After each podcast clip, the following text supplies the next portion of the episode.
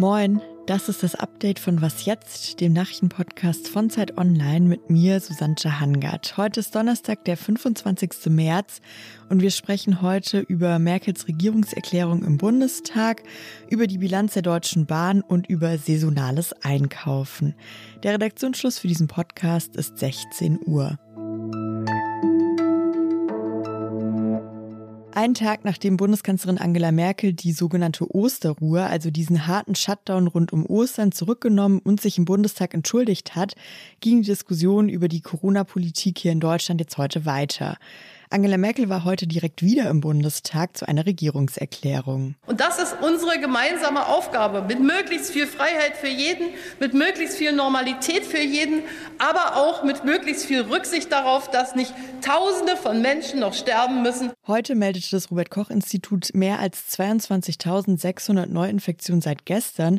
Damit lag die Zahl so hoch wie seit Januar nicht mehr. Merkel sagt im Bundestag, dass es nach Ostern jetzt auch möglich sein soll, dass Hausärzte und dann auch im Mai Betriebsärzte impfen werden.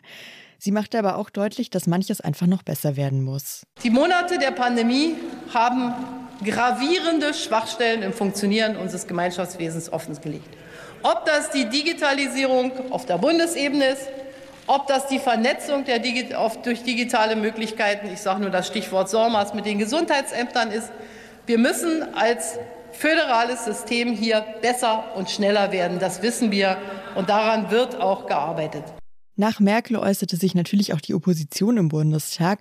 Deutliche Kritik gab es da zum Beispiel von der grünen Fraktionschefin Katrin Göring-Eckardt. Es häufen sich Fehlentscheidungen, Irrungen und Wirrungen.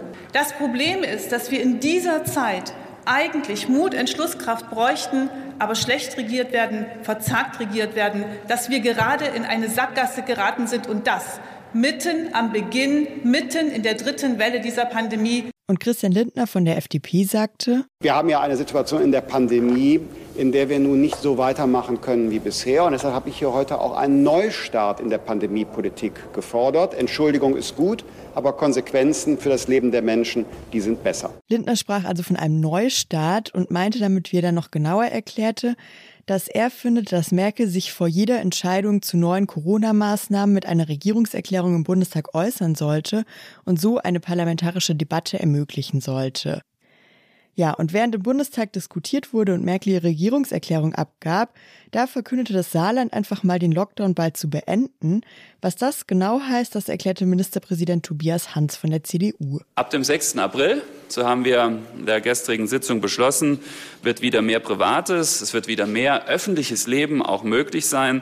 Wir haben dafür eine neue Rechtsverordnung formuliert, die zum Beispiel die privaten Zusammenkünfte im Freien von bis zu zehn Personen zulässt, die die Außengastronomie wieder freigibt, die kontaktlosen Sport zulässt im Innenbereich, aber auch Kontaktsport im Außenbereich erlaubt, aber eben auch den Besuch von Theatern, von Konzerten, Kinos und aus Gründen von Gleichbehandlung dann eben auch Glücksspielstätten. Die Voraussetzung, auch das wurde heute Morgen erklärt, dass man all diese Orte jetzt bald wieder besuchen kann im Saarland, sei ein tagesaktueller negativer Schnelltest. Per Video treffen sich heute die Staats- und Regierungschefin der EU-Staaten. Dabei geht es um zwei große Themen. Einmal um die Beziehungen zur Türkei und um die Verteilung von Impfstoff innerhalb der Europäischen Union.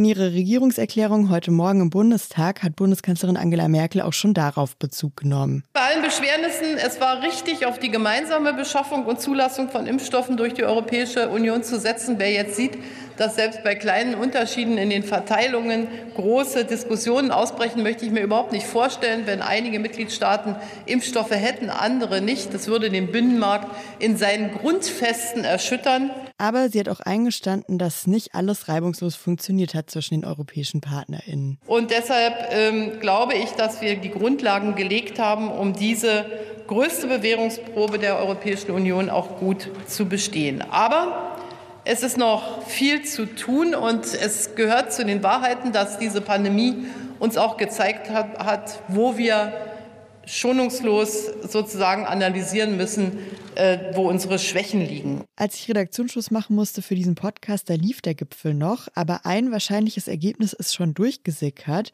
Und zwar soll die Türkei anscheinend dafür belohnt werden, dass sie den Erdgasstreit im östlichen Mittelmeer mit Griechenland und Zypern nicht weiter eskalieren lässt, sondern hilft, dass der Konflikt sich beruhigt. Die deutsche Presseagentur hat vorhin berichtet, dass im jüngsten Entwurf für die Abschlusserklärung des Gipfels stehe, dass Verhandlungen über eine ausgeweitete Zollunion mit der Türkei bald beginnen könnten. Das könnte also ein Teil der Belohnung sein. Außerdem sollen Möglichkeiten ausgelotet werden, hieß es, wie die Mobilität zwischen Türken und EU-Bürgerinnen gefördert werden kann. Die Türkei fordert nämlich schon lange, bisher allerdings ohne Erfolg, dass Türken ohne Visum in die EU einreisen dürfen. Ja, der Gipfel geht noch einige Stunden wahrscheinlich. Heute Abend wird sich dann auch US-Präsident Joe Biden dazuschalten. 5,7 Milliarden Euro, so viel Verlust hat die Deutsche Bahn 2020 gemacht. Das geht aus dem aktuellen Jahresbericht hervor, den die Bahn heute vorgestellt hat. Im Jahr davor, also 2019, sah es noch deutlich besser aus. Da gab es sogar einen Gewinn über 680 Millionen Euro. Dass der Umsatz im letzten Jahr jetzt so stark zurückgegangen ist, das liegt, vielleicht haben Sie sich schon gedacht, natürlich vor allem an der Corona-Krise, weil einfach viel weniger Leute mit der Bahn gefahren sind. Bahn und Bund haben heute nochmal betont, dass sie trotzdem so investieren wollen wie geplant, mit dem langfristigen Ziel, dass sich bis 2030 die Fahrgastzahlen verdoppeln. Allein in diesem Jahr werden deshalb 12,7 Milliarden Euro für die Modernisierung des Schienennetzes ausgegeben. Nach diesen schlechten Zahlen muss die Bahn natürlich aber auch sparen und will das vor allem bei den Personalkosten tun.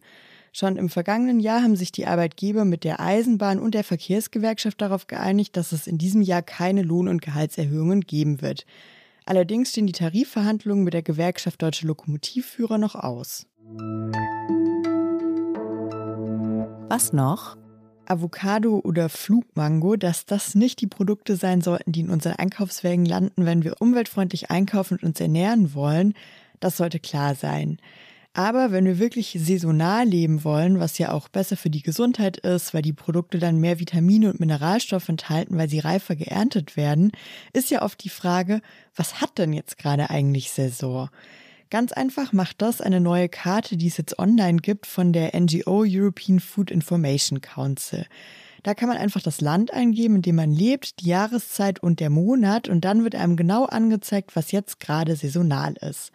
Ich habe das heute Morgen einfach einmal für Deutschland getestet und ehrlich gesagt, jetzt so März, das war noch ein bisschen mau. Es gab genau zwei Früchte, die gerade Saison haben, Apfel und Rhabarber und auch nur sieben Gemüsesorten. Rote Beete, Pilze, Spinat, Rotkohl, Weißkohl, Kartoffeln und Sellerie.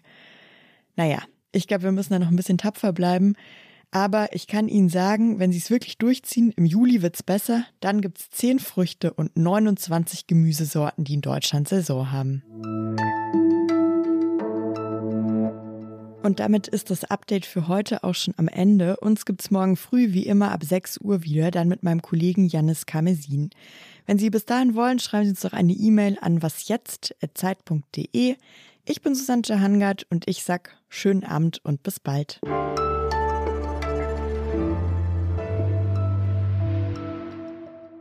Man kann auch nichts erreichen, wenn man immer nur das Negative sieht.